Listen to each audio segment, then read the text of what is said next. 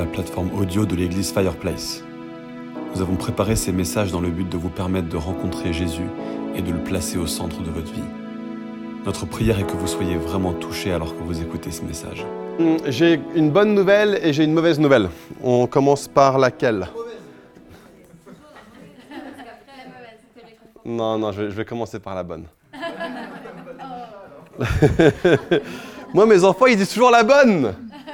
Vous n'êtes pas comme mes enfants Vous n'avez pas donné la bonne réponse. La, la bonne nouvelle, c'est qu'aujourd'hui, ma prédication ne va durer que 5 minutes. La mauvaise nouvelle, c'est que mon introduction va durer 55 minutes.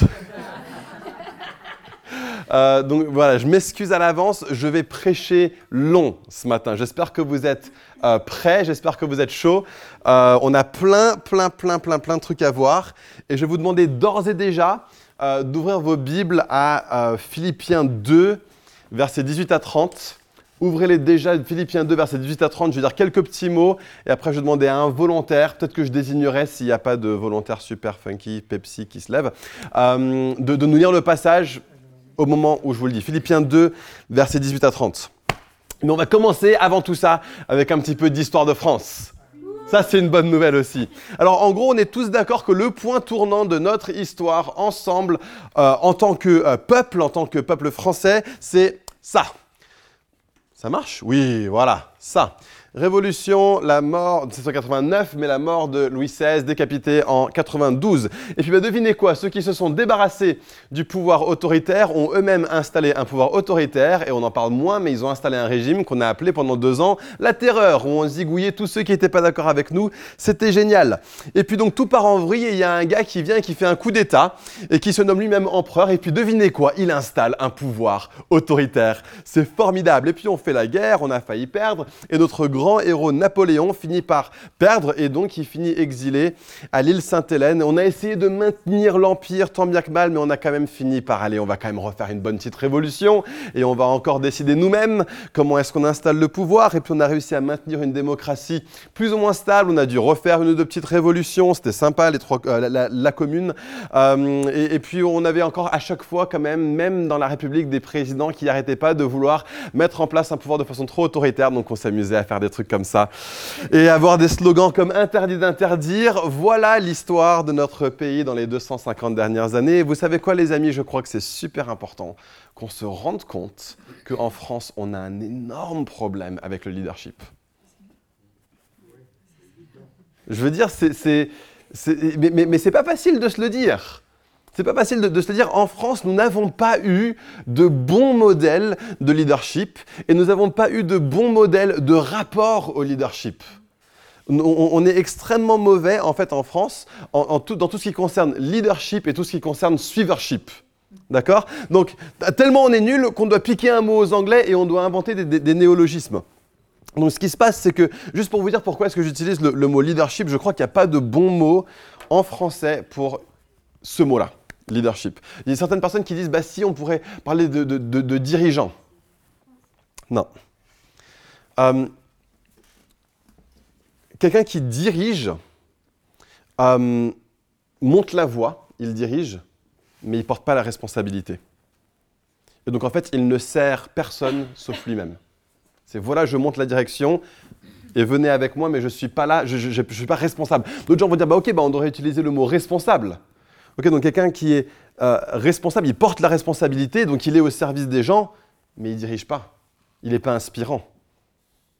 Il ne nous emmène pas avec nous, euh, avec lui, quelque part, qui est pour le bien de tous. Ce qu'on recherche, c'est que, euh, si on regarde vraiment dans, dans la Bible, et c'est ça qu'on va faire ce matin, c'est qu'on cherche des personnes qui vont à la fois montrer la direction, savoir avoir un leadership qui est inspirant, et en même temps prendre la responsabilité, être redevable, exercer un leadership qui est au service des autres. Voilà ce qu'on voit dans les pages du Nouveau Testament, et voilà à quoi on est appelé. Donc ça, c'est juste pour clarifier le point de vocabulaire. Euh, et donc juste pour vous dire que je ne vais pas m'excuser d'utiliser un terme anglais, leadership, et d'utiliser un mot que j'ai inventé hier soir, suivership. Hein, ça rime en plus, hein, leadership, suivership, c'est génial. Euh, mais, donc il faut qu'on commence en ayant l'humilité de dire qu'en France, Euh, on a beaucoup, beaucoup de choses à apprendre de la part d'autres cultures dans ce domaine. Et encore plus que ça, on a beaucoup à apprendre depuis les pages de la Bible. Et donc, on va se tourner vers Philippiens 2. Qui veut bien lire Philippiens 2 des versets 18 à 30 Oui. Allez. Vous aussi, soyez de même heureux et réjouissez-vous avec moi. J'espère dans le Seigneur Jésus vous envoyer bientôt Timothée, afin d'être moi-même encouragé par les nouvelles que j'aurai de vous, car je n'ai personne qui partage mes sentiments pour prendre vraiment votre situation à cœur. Tous, en effet, cherchent leur propre intérêt et non ceux de Jésus-Christ. Vous savez que Timothée a fait ses preuves en se consacrant au service de l'Évangile avec moi, comme un enfant avec son père. J'espère donc vous l'envoyer dès que je serai clair sur ma situation. Et j'ai confiance dans le Seigneur que moi aussi je viendrai bientôt. J'ai cependant estimé nécessaire de vous renvoyer mon frère Épaphrodite, mon compagnon de combat, que vous aviez envoyé afin de pourvoir à mes besoins. Il désirait vous revoir tous et se tourmenter parce que vous aviez appris sa maladie. Il a été malade en effet, tout près de la mort, mais Dieu a eu pitié de lui et non seulement de lui, mais aussi de moi, afin que je n'ai pas tristesse sur tristesse. Je m'empresse donc de le renvoyer pour que, vous, pour que vous puissiez vous réjouir de le revoir et que je sois moi-même moins triste. Accueillez-le dans le Seigneur avec une joie sans réserve et ayez de l'estime pour de tels hommes. En effet, c'est pour l'œuvre de Christ qu'il a été près de la mort. Il a risqué sa vie afin de vous remplacer dans le service que vous ne pouviez pas me rendre. Extra. Merci beaucoup.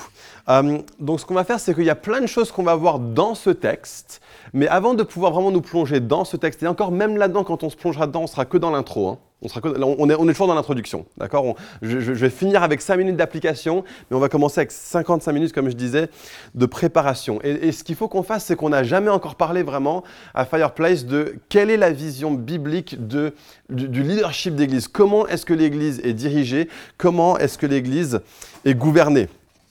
Et justement, vers quoi est-ce que nous on s'oriente? Il faut qu'on comprenne que euh, en, tant qu'Église, on est au stade de l'implantation, c'est-à-dire que les choses ne sont pas encore en place.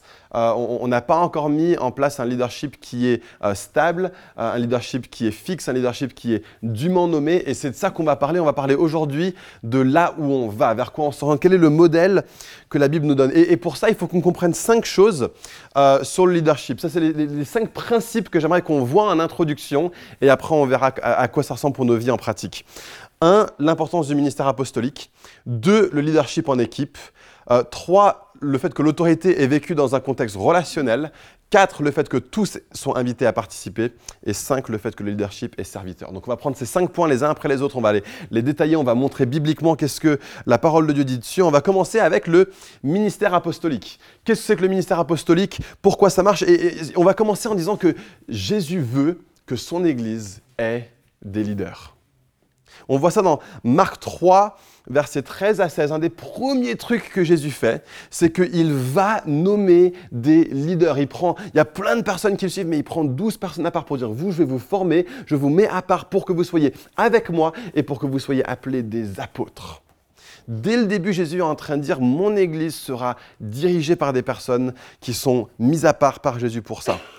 Je vais expliquer qu'est-ce que fait un apôtre dans un instant, mais il faut d'abord que je montre pourquoi est-ce que le ministère apostolique est fondamental.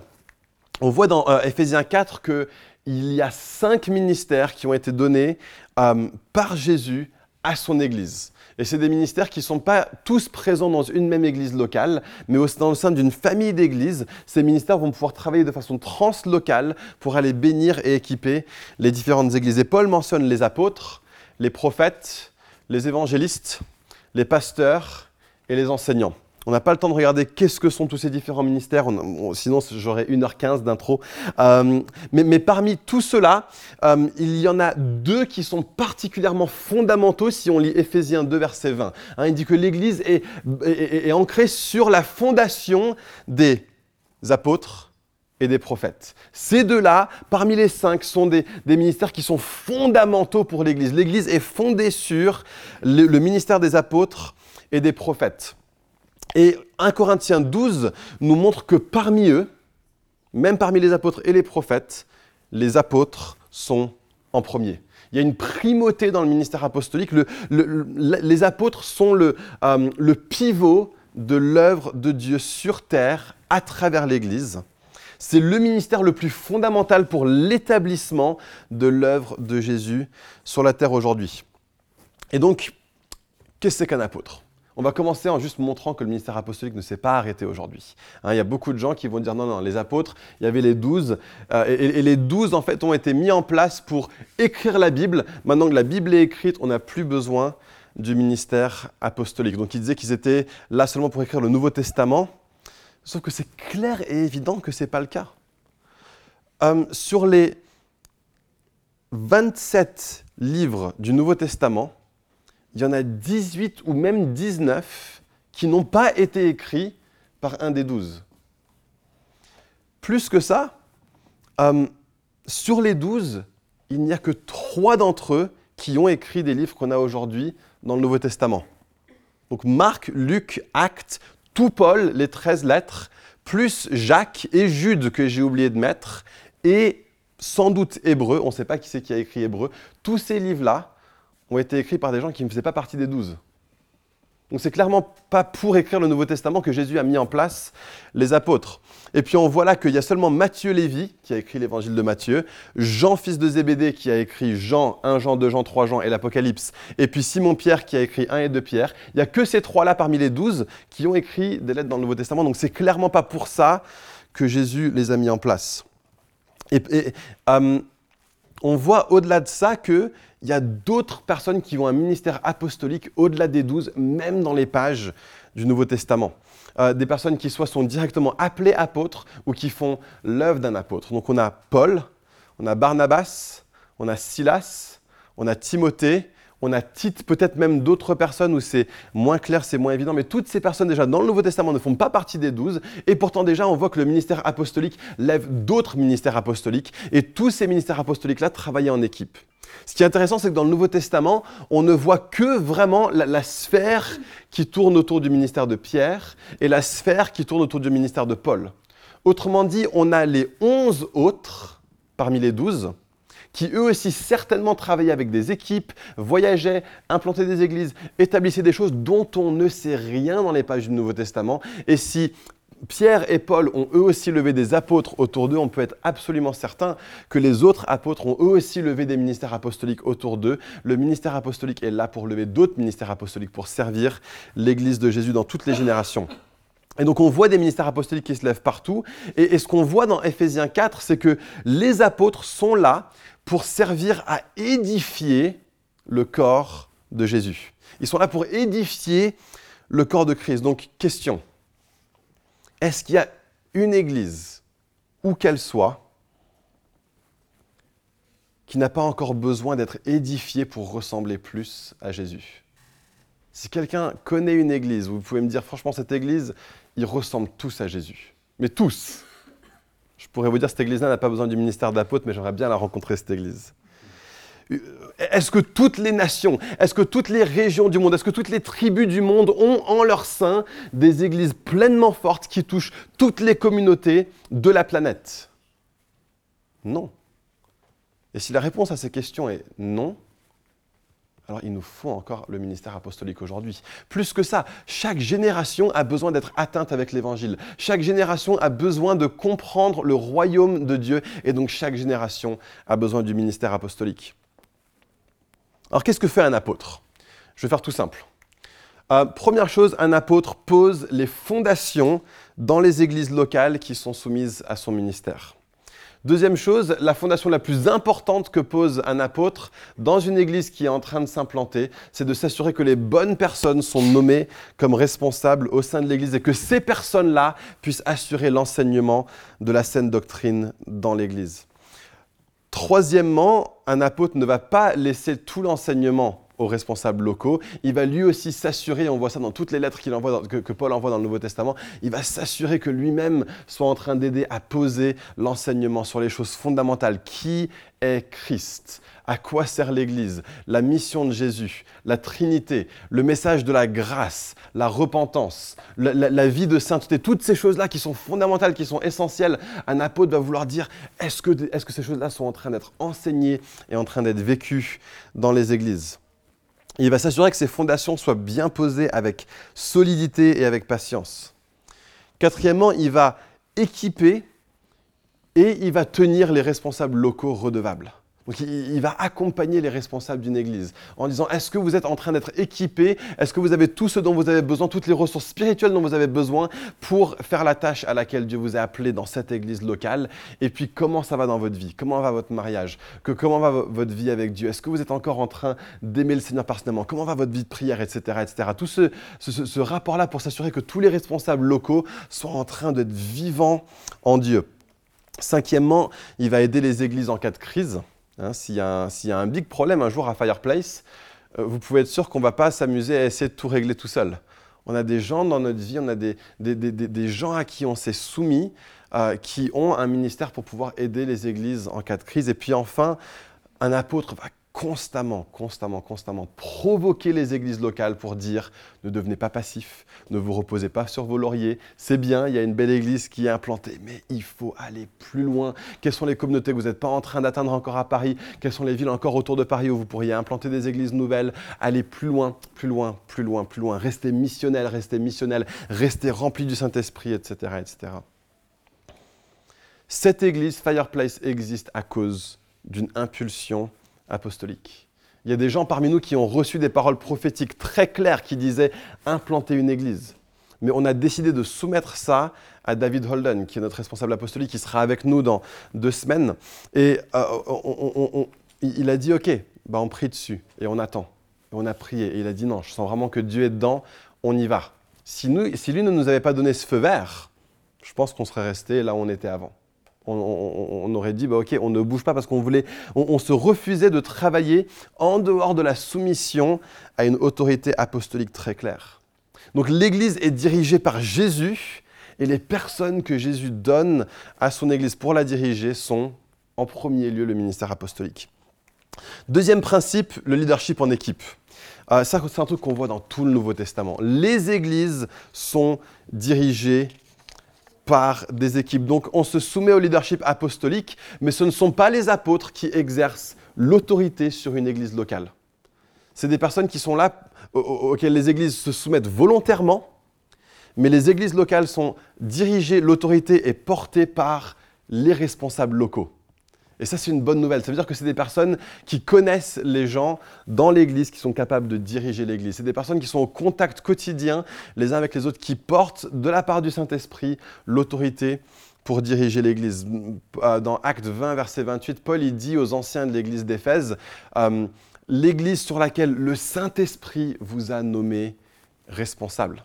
Et donc, j'espère pas très longtemps, on aura des personnes dans l'Église qui auront été reconnues comme ayant un, ministère pour pouvoir être les responsables locaux.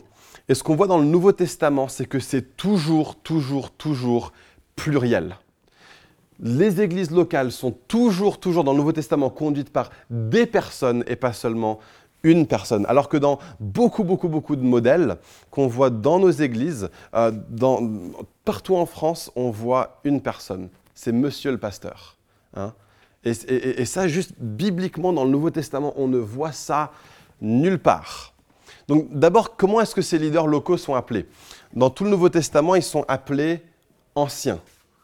Le Nouveau Testament les appelle des anciens. Ça n'a pas forcément à voir avec leur ancienneté en âge, mais Paul dit à Timothée, fais en sorte que ce ne soient pas des nouveaux croyants.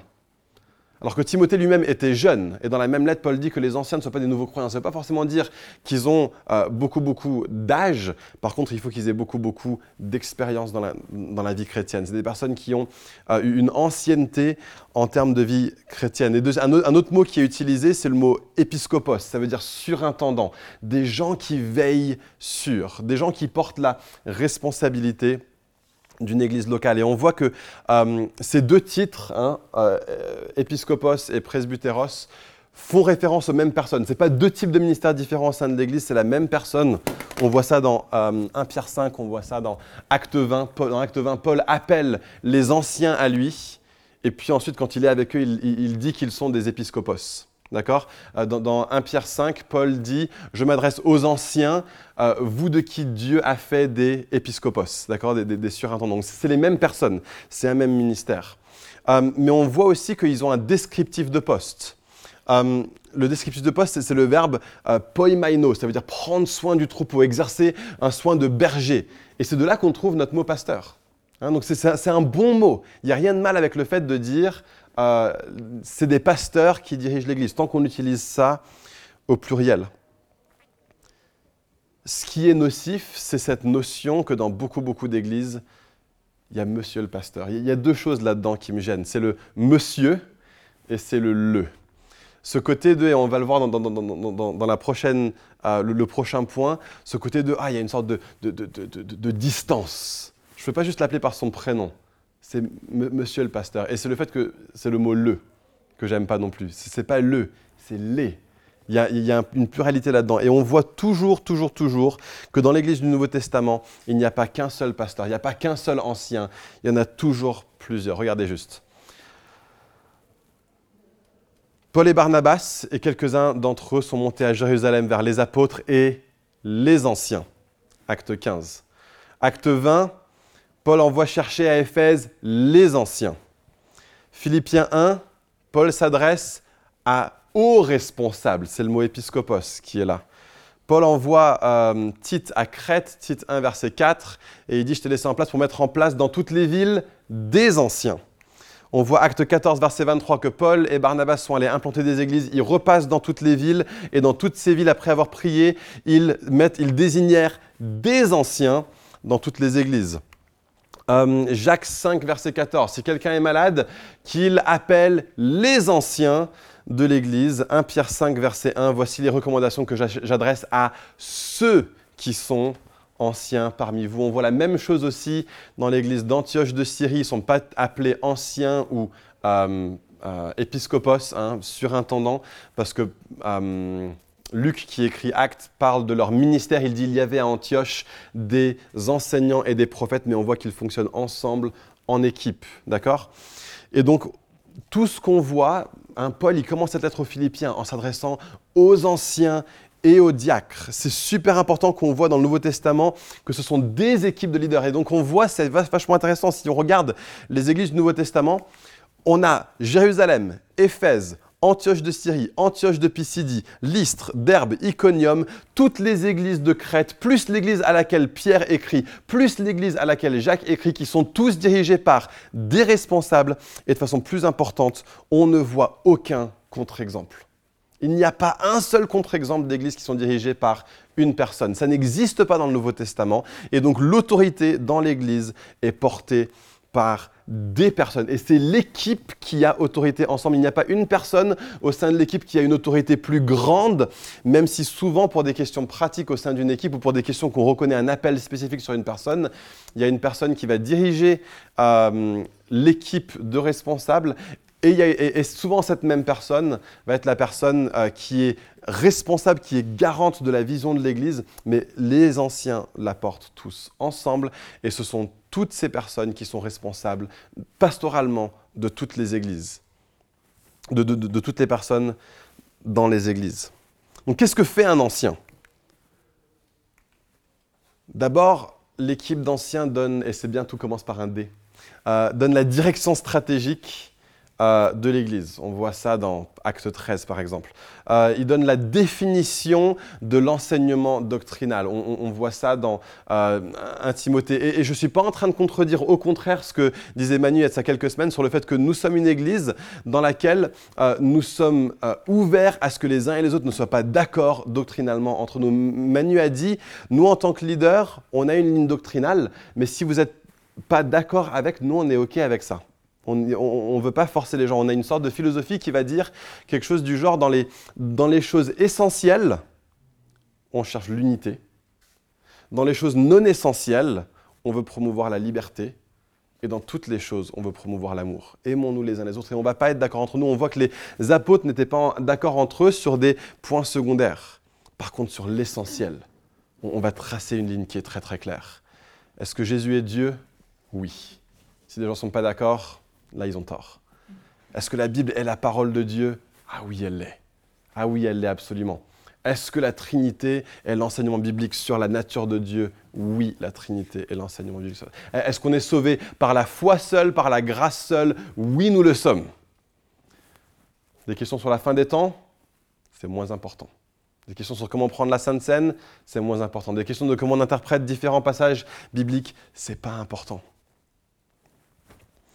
Et donc voilà ce que les anciens vont faire. La ligne doctrinale qu'on définit à Fireplace, c'est qu'on est unis sur les choses essentielles et qu'on est libre sur les choses qui sont secondaires. Donc définition de l'enseignement doctrinal. Troisièmement, les anciens sont appelés à exercer la discipline d'Église dans les situations où il y a un péché qui n'est pas repenti au sein de l'Église. Quatrièmement, les anciens sont appelés à être des gens qui démontrent une vie de disciple exemplaire. Hein. Hébreu 13, verset 7 dit euh, Imitez la foi de vos conducteurs ». Donc les, anciens sont appelés à être des personnes dignes d'imitation qui démontrent à quoi ça ressemble d'être un disciple. Et cinquièmement, et c'est vachement important, on va en parler dans quelques instants, ils délèguent l'œuvre du ministère à toute l'Église. Et donc on a une équipe de leaders qui assure la direction et qui assure le leadership euh, euh, spirituel dans l'Église. Et on voit dans d'autres endroits dans le Nouveau Testament qu'il y a une équipe qui est là, qui assure la direction et le leadership pratique dans l'Église. Ces personnes-là, la Bible les appelle des diacres. On, les voit dans l'église de Jérusalem, on les voit dans l'église d'Éphèse, on voit qu'il y en a à Philippe, parce que Paul écrit aux, aux anciens et aux diacres qui sont à Philippe. Et donc ils sont assurés de mettre en œuvre de façon concrète la vision de l'église qui a été reçue par les anciens. Et les amis, j'ai envie de dire, à Fireplace, c'est là où on va. C'est là où on se dirige. Si vous disiez que le leadership est un petit peu confus, à Fireplace, c'est normal, on est en train d'implanter. Voilà où on va, ça va être extrêmement clair, mais on ne veut pas brûler les étapes. Et donc aujourd'hui, la façon dont, l'Église est dirigée, euh, c'est qu'on a une équipe qui est beaucoup plus informelle, une équipe qui est beaucoup plus dynamiquement euh, définie, euh, de leaders qui se réunissent pour planifier, pour prier, pour avancer dans la vision qu'on a donnée. On, a eu différentes personnes dans l'équipe à différents moments, juste pour que vous sachiez aujourd'hui, et ça va sans doute évoluer, ça va continuer à évoluer, euh, on, a à plein temps dans l'équipe moi-même et Rebecca, Manu et Emma, euh, Nikki et Gemma, et il y a d'autres personnes comme ça qui influent, qui ont euh, aussi une vraie voix. On, pose des questions, comment, qu'est-ce que tu penses de ça, qu'est-ce que tu penses de ça, et on demande aux uns et aux autres d'avoir une influence dedans.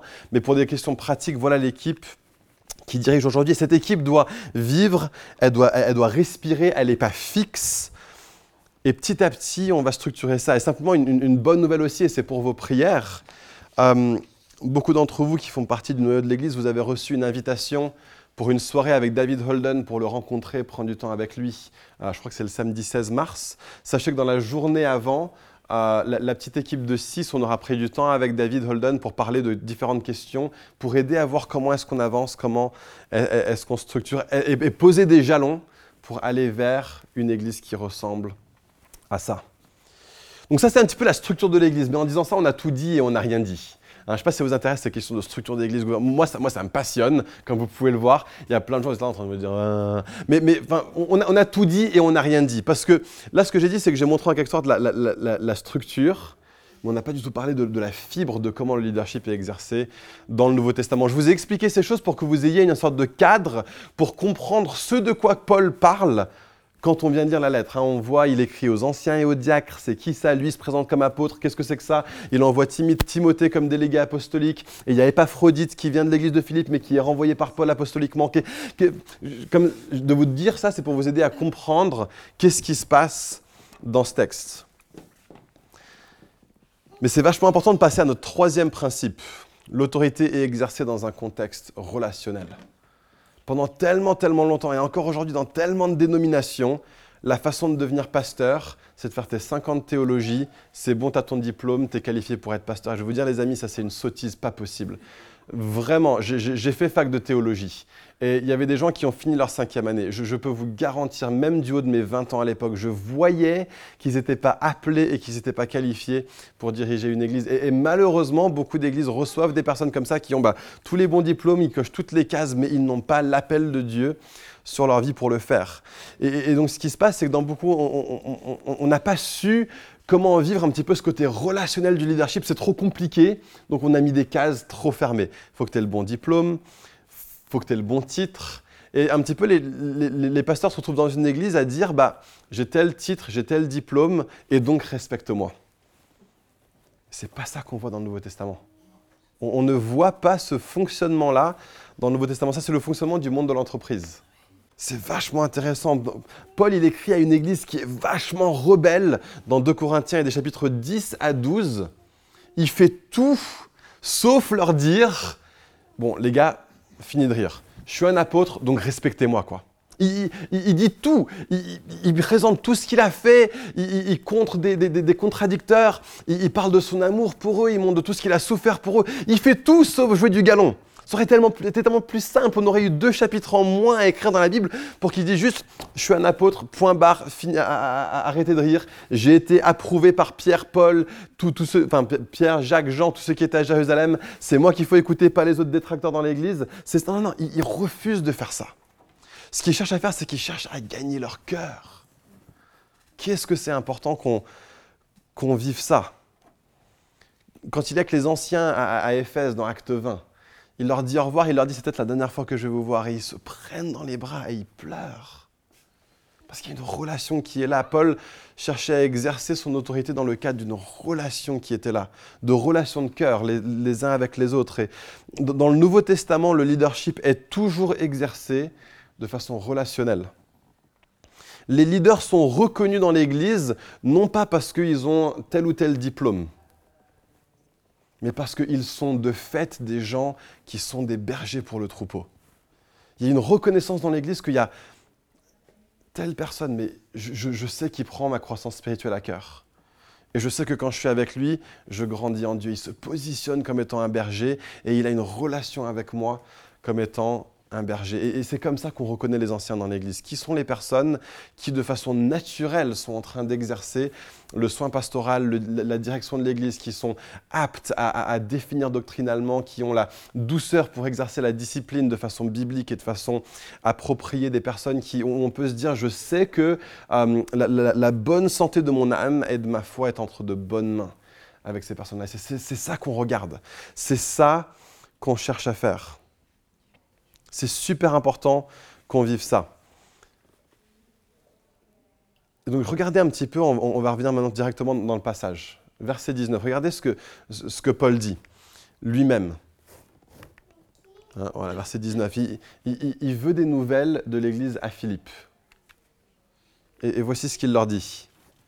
J'espère dans le Seigneur Jésus vous envoyer bientôt Timothée afin d'être moi-même encouragé par les nouvelles que j'aurai de vous Là, on a, tout sauf un, apôtre qui vient, qui fait sa petite prédication, qui exerce son ministère, qui recueille l'offrande et qui part et on n'a plus de ses nouvelles. Non, non, non il a, des relations. Il, dit, quand, j'aurai de vos nouvelles, ça va m'encourager. Je, veux avoir de vos nouvelles. Je, veux savoir comment vous allez. Je veux savoir comment va l'Église, comment vont les individus, comment va un tel et une telle. Il y avait un mariage qui était en, train de se dissoudre. Comment est-ce qu'ils vont? Il y avait tel et tel leader qui commençait à être proche du burn-out. Dites-moi comment il va. Il y avait telle et telle personne qui avait une maladie. Je veux savoir comment ils vont. Je veux avoir de vos nouvelles. Et en ayant vos nouvelles, je sais que je serai encouragé. Deuxième chose, il y a une personne que Paul va leur envoyer. Cette personne, c'est Timothée. Et pourquoi est-ce qu'il choisit Timothée? Il aurait pu choisir des gens, mais tellement différents de Timothée. Des gens plus expérimentés, plus âgés, parce qu'on voit dans le Nouveau Testament que Timothée était jeune. Des gens plus euh, téméraires, plus courageux, plus confiants en eux-mêmes, parce qu'on voit que Timothée avait un petit côté un peu, c'est un petit peu une feuille tremblante, quoi. Et, mais non, pourquoi est-ce qu'il envoie Timothée? Parce qu'il sait que Timothée partagent les mêmes sentiments que lui pour l'Église. Il aurait dit, j'ai des gens plus expérimentés, mais je sais qu'ils ont des mauvais motifs, donc je ne vais pas les envoyer. Je sais qu'ils vont le faire pour leur propre intérêt et pas dans un contexte relationnel pour l'Église, donc je ne veux pas envoyer ces personnes-là comme une autorité sur l'Église. Il y a des gens euh, qui, seront plus confiants, plus compétents, plus, euh, euh, plus puissants en, termes humains que Timothée. Mais je sais que ce pas les bonnes personnes parce que je sais que Timothée, lui, partage les mêmes sentiments que moi vis-à-vis de l'Église. C'est pas trop beau ça? C'est pas magnifique? Timothée tient l'Église de Philippe dans son cœur et il n'y a personne d'autre en qui Paul voit cette qualité et il voit cette qualité comme essentielle. Le leadership dans le Nouveau Testament se fait sur la base de nos relations. Verset 26, il leur envoie aussi Épaphrodite. Ce, verset me fait fondre en larmes. C'est tellement chou en fait. Il y a, Épaphrodite, qui, est, c'est sans doute un leader dans l'église, il, il, a été confié avec une offrande, il voulait donner de l'argent à Paul, donc Épaphrodite prend l'argent, il va le donner à Paul et en route, il tombe malade. Et ce qui se passe, c'est que l'église de Philippe entend dire que Épaphrodite est tombé malade. Et l'Église est triste. L'Église a, mal au cœur parce qu'ils savent que leur cher Épaphrodite est tombé malade. Et donc Paul dit, je vais vous le renvoyer. Mais ce qui est encore plus fou, c'est que Épaphrodite a lui envie de repartir voir l'Église parce que lui, il sait que sa maladie a rendu l'Église triste et il veut pas que l'Église soit triste. Et donc il dit à Paul, est-ce que je peux retourner voir les Philippiens parce que je veux pas qu'ils soient tristes? Je, sais qu'ils ont mal au cœur parce qu'ils ont appris malheureusement que j'aurais préféré qu'ils sachent pas que j'étais malade pour qu'eux, ils puissent pas être tristes. Mais parce qu'ils sont tristes, je veux repartir les voir. C'est tellement chou en fait.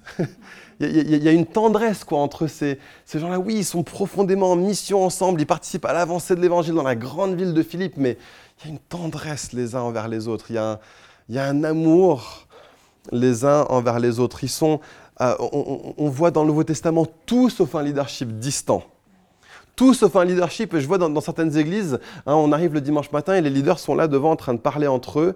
Et après, dans le reste de la salle, il y a des gens qui ne sont pas des leaders, qui sont en train de parler avec les leaders. C'est pas ce qu'on voit dans le Nouveau Testament.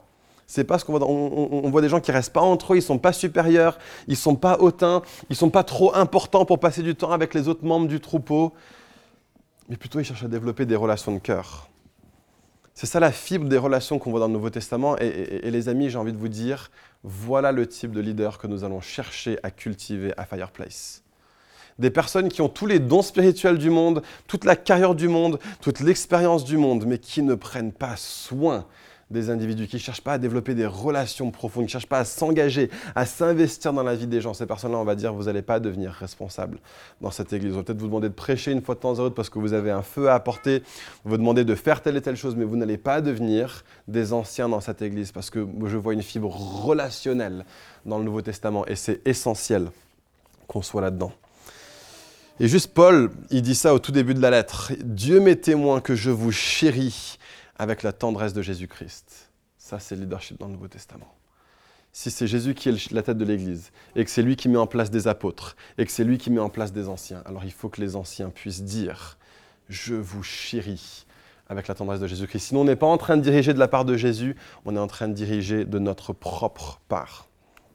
Quatrième principe, la participation de chacun. Donc, dans le Nouveau Testament, les leaders sont mis à part pour faire certaines choses mais tout le monde est partie prenante. D'accord? Il y a tellement d'églises où c'est un petit peu les, leaders qui font tout, tout, tout, tout, tout. Ça, c'est pas biblique, c'est pas le Nouveau Testament. Regardez verset 30. Il parle d'Épaphrodite et il dit que c'est Épaphrodite, oui, qui lui est venu pour apporter l'argent à, à, Paul, mais il dit ça, il dit, il l'a fait afin de vous remplacer dans le service que vous ne pouviez pas me rendre. C'est vachement intéressant comme phrase il est en train de dire, c'était la responsabilité de, toute l'Église. Toute l'Église aurait aimé participer au fait d'apporter l'offrande et de la donner à Paul. Mais comme tous ne le pouvaient pas, ils ont mis quelqu'un à part pour le faire. Et là-dedans, moi, je vois deux principes. Et on voit la même chose dans Acte 6. Il y avait les apôtres qui étaient là, et, il y avait tellement de besoins dans l'Église qu'ils ont mis en place des personnes pour faire des choses que eux ne pouvaient plus faire. Et pour moi, il y a deux principes. C'est que, un, les leaders dans l'Église sont bien mis à part pour porter certaines choses dans l'Église que d'autres ne peuvent pas porter, et c'est bon et c'est bien, et il faut qu'on soit OK avec ça. Et je sais qu'il y a des personnes qui luttent avec cette idée-là. Mais il y a d'autres personnes qui luttent avec l'inverse, avec le, le, le, le, pile et le face de cette même pièce. C'est que toute la mission de l'Église est la responsabilité de tous. Et le rôle des leaders, c'est en fait non pas de tout faire, mais plutôt de libérer tout le monde pour que tout le monde puisse participer à faire les choses de Jésus dans ce monde. Certains vont être libérés pour enseigner la parole. Certains vont être libérés pour porter la vision de l'Église. Mais en fait, on la porte tous ensemble. Et un leader qui rentre vraiment dans une sorte de, nec plus ultra, du sorte de super level du leadership, c'est quelqu'un qui va chercher à faire ce que dit Ephésiens 4, il va chercher à équiper les saints, équiper tous les croyants pour que tous puissent faire les mêmes choses que Jésus. D'accord? Donc c'est bien quand tu as un leader qui sait prophétiser. C'est bien quand tu as un leader qui sait prier pour que des gens soient remplis dans, le Saint-Esprit. C'est bien pour que tu aies, des leaders qui sachent prier pour les malades. C'est bien que tu aies des leaders qui sachent prendre quelqu'un et le conduire à Christ. C'est bien que tu aies des leaders qui sachent prendre quelqu'un et faire de lui un disciple. Mais ça, c'est le niveau 1. Niveau 2, c'est que le leader va chercher à apprendre à conduire d'autres personnes à savoir le faire. C'est pas seulement, ok, quelqu'un est sur le point de devenir chrétien, je l'emmène voir un des leaders pour que lui il le fasse.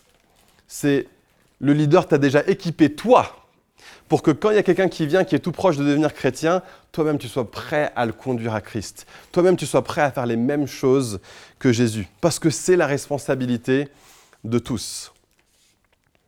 Donc on a un modèle un petit peu qu'on voit dans, tout le Nouveau Testament, c'est qu'on a un leader qui va modeler des choses sur comment être un disciple, et, puis ensuite il va enseigner aux autres comment eux aussi le faire. Donc je pose un modèle, voici à quoi ça ressemble de faire un disciple, et maintenant viens, je t'enseigne toi aussi à le faire. Et on voit souvent un petit peu ce modèle-là, c'est euh, je fais, tu regardes, puis viens, on parle. Puis deuxième étape, c'est euh, allez, viens, on le fait ensemble. Et puis on parle. Puis une troisième étape, c'est je te laisse le faire. Je regarde. Puis on parle. Quatrième étape, je te laisse le faire. Prends quelqu'un d'autre avec toi pour que lui te regarde. Vous, vous parlez. Et puis nous, on parle. C'est beau, non? Si on réussit à vivre ça en tant qu'Église, si on réussit à avoir des leaders qui s'investissent dans la vie des uns et des autres dans cette Église pour que tous ensemble, on puisse devenir de plus en plus comme Jésus. On a un problème quand les seules personnes qui savent prier, prophétiser, conduire quelqu'un à Christ, diriger une étude de la Bible, c'est les leaders. C'est toute l'Église qui porte la responsabilité de l'œuvre de l'Église même si oui, c'est la responsabilité des leaders de sonner la charge, de dire voilà où on va, venez, on y va ensemble, on va être les premiers à le faire, on va montrer l'exemple, on va démontrer à quoi ça ressemble, et ensuite on va enseigner à tout le monde. Voilà comment on le fait, et tout le monde rentre dedans. Donc on est, les, leaders sont garants de l'autorité, et on crée le contexte pour que les uns et les autres soient en sécurité, sachant qu'eux aussi peuvent le faire, et ils peuvent essayer. Et s'ils réussissent, personne ne va être jaloux. On va tous célébrer les réussites. Et s'ils échouent, personne ne va pointer du doigt. On, a un contexte de sécurité pour que les uns et les autres puissent tenter des trucs, grandir pour devenir comme Jésus. Donc ce que je viens de décrire, en fait, est-ce que finalement on a un modèle comme ça? Avec Christ qui met en place des apôtres, qui eux mettent en place des anciens, qui eux mettent en place des diacres, qui eux vont mobiliser des membres lambda euh, pour servir Jésus. Est-ce que c'est ça que je viens euh, de décrire, parce que ça fait comme une belle petite hiérarchie là, non Bah en fait, non, c'est pas ça que je viens de décrire. Parce qu'il y a une différence qui est fondamentale et qui est absolument essentielle, c'est qu'il n'y a pas de séparation de poste ou d'importance euh, dans euh, les différentes personnes qui ont différents rôles au sein d'une église à un moment donné. C'est pas genre une fois que les leaders sont établis, tac, tu rentres dans un rang différent tu as une classe différente. Tu deviens une sorte de N plus 1, N plus 2. Hein c'est pas comme ça que ça marche. Ce qu'on voit plutôt, c'est une église qui est comme ça. On a Christ et on a des gens qui sont membres du corps du Christ, tous avec des rôles différents. Certains qui sont parmi les membres de l'Église appelés à être leaders. J'ai déjà été dans des contextes, dans des églises établies où je parlais avec des gens et des gens parlaient de. On, discutait et puis ils utilisaient l'expression euh, Oui, alors ce serait bien que les membres et les anciens. Et là, j'ai dit Non, non, non, non. On peut pas faire cette distinction-là. Il n'y a pas les membres et les anciens parce que les anciens sont eux aussi des membres. Donc on pourrait dire les anciens et les autres membres mais pas les anciens et les membres, pas les pasteurs et les membres, pas les diacres et les membres. Les leaders dans l'Église font partie de l'Église. C'est un petit peu comme si on disait, euh, on parlait d'une famille et qu'on disait le père et les membres de la famille. On ne parlerait pas comme ça. Parce que le père est un membre de la famille. Oui, avec un rôle spécifique, oui, avec un, un, mandat qui est particulier, mais un père fait partie de la famille. Il est membre comme les autres. C'est pareil avec un corps. Ce serait bizarre si on disait les articulations et les membres du corps. Non, les articulations sont des membres du corps. Hein, la Bible compare les leaders à des articulations. On est là pour mettre les gens en mouvement pour que tous puissent participer à l'œuvre de Christ sur terre. Donc oui, les articulations ont une fonction particulière, ils ont un mandat particulier, mais ils ne sont pas distincts du corps. Au contraire, les leaders sont censés être profondément connectés au corps pour que tous ensemble, on puisse faire l'œuvre de Dieu ensemble. J'ai mentionné le mot membre. Je vais très rapidement parler de ce que c'est, de cette notion. Je vous avais dit que c'était long, hein. mais, j'espère que c'est intéressant. Ça clarifie plein de choses. Un membre. Un membre. Alors, euh, on n'a pas encore mis en place spécifiquement euh, deux membres à l'église, à Fireplace. Parce que pour ceux qui sont relativement nouveaux dans cette église, voici ce qui s'est passé. C'est que depuis peut-être septembre 2000, je suis nul avec les années, 2017 on a commencé à rassembler une équipe de personnes qui informellement se sont mis à se rassembler dans différents salons, dans d'autres endroits de la région parisienne. On a pris temps, on, a pris un temps pour rassembler une équipe qui a aidé à implanter cette équipe à, cette église. Et petit à petit, cette équipe s'est constituée vraiment de façon organique. Des gens se sont rajoutés. J'ai entendu parler du projet. Est-ce que je veux? Il y a un tel qui invite un ami. Est-ce que je peux? Etc. Et puis, ok, on a une équipe qui est là. Et on a vécu des choses ensemble, on a posé des fondations ensemble, on a discuté quel est le type d'église qu'on veut être. Et puis Dieu nous a parlé puissamment pour qu'en septembre, euh, on s'est dit, bah, venez, on forme une assemblée ensemble dans un contexte public. Et des personnes nous ont rejoints à ce moment-là. Et, des personnes nous ont rejoints pas parce qu'ils voulaient rejoindre l'équipe d'implantation d'église, certains oui, d'autres non, d'autres qui disaient juste non, je trouvais ici une bonne église à laquelle j'ai envie d'appartenir. Et dans une église normale, on vous aurait déjà demandé est-ce que tu veux devenir membre de l'église, sauf qu'on ne l'a pas encore fait parce que bah, personne n'est membre ici. On est encore de façon organique en train de se structurer et en train de grandir. D'accord? Donc aujourd'hui, ce qu'on a, c'est plutôt un noyau engagé de personnes qui sont en train de réfléchir et d'entendre Dieu pour savoir définir à quoi ça ressemble d'être un membre de Fireplace. On n'a pas encore pleinement digéré entre nous à quoi ça veut, à quoi ça va ressembler d'être un membre Qu'est-ce qu'on voit dans la Bible sur la question de qu'est-ce qu'un membre? Mais alors qu'on en discute de plus en plus avec euh, l'équipe de responsables, on s'est dit qu'il y a plusieurs questions. Euh, euh, être un membre, c'est la réponse à plusieurs questions. C'est d'abord une personne qui va dire à une église, je m'engage et je soumets ma vie de croyant à cette communauté d'église tout entière. C'est ça être membre, c'est dire, si je suis une main, je décide de m'accrocher au reste du corps. Et c'est s'entendre dire de la part de l'Église, l'Église va dire, et nous attestons que tu es bien un représentant de Jésus sur terre. D'accord?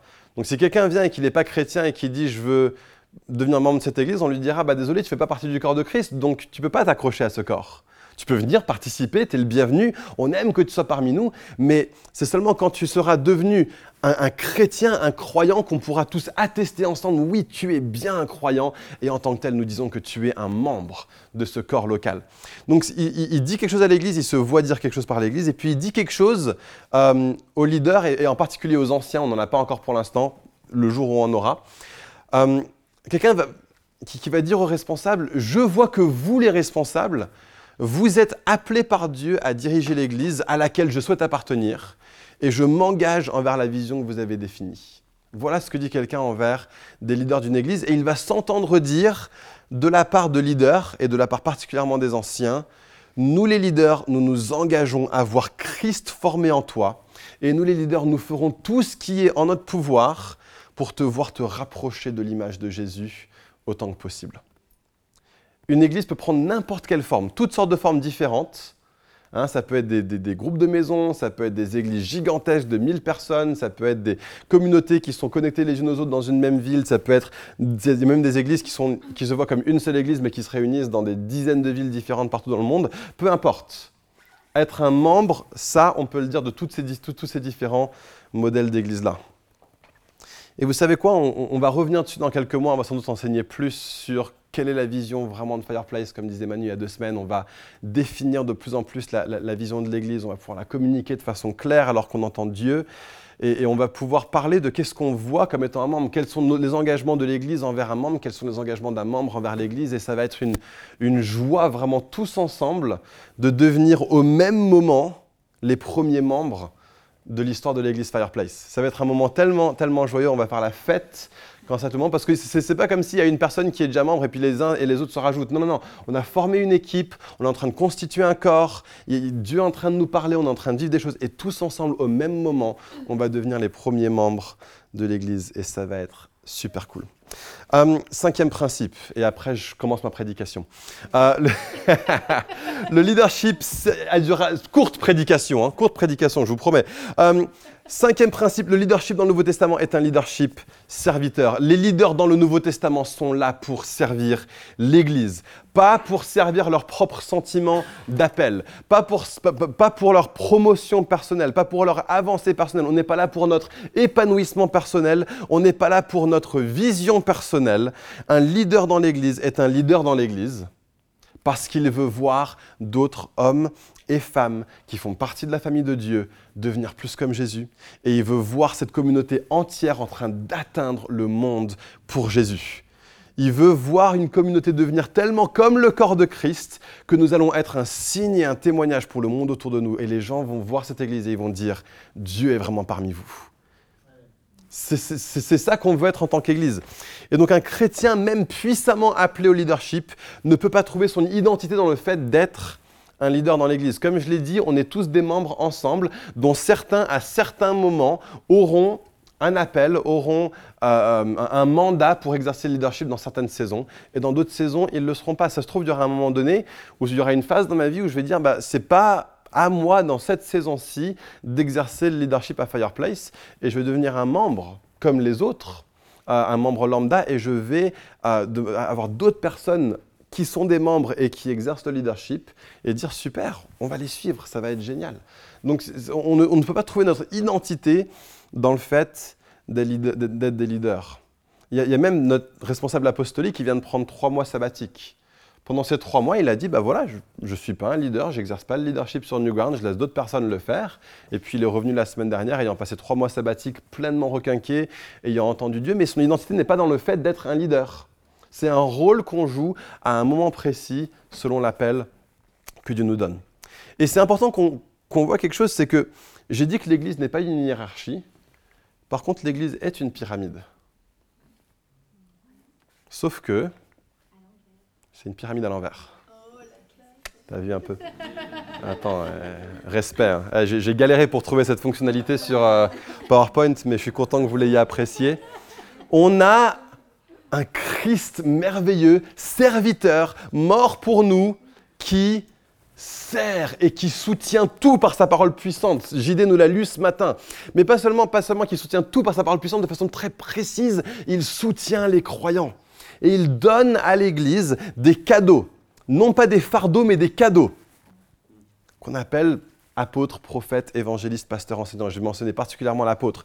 Et l'apôtre est là pour servir les églises, pour aider les églises à être tout ce qu'elles peuvent être en Dieu et particulièrement en nommant et en équipant des anciens qui eux aussi, avec l'église, vont s'assurer que pour que l'église soit bien servie, on ait des gens qui soient nommés, équipés, formés, reconnus pour servir en tant que diacres dans l'église, qui eux-mêmes vont chercher à mobiliser tout le monde pour que tous ensemble, on puisse porter l'œuvre du service et tous devenir comme Jésus ensemble et donc ils soutiennent et ils équipent et ils aident et ils aiment les autres membres de l'Église et pour que tous ensemble nous puissions atteindre le monde.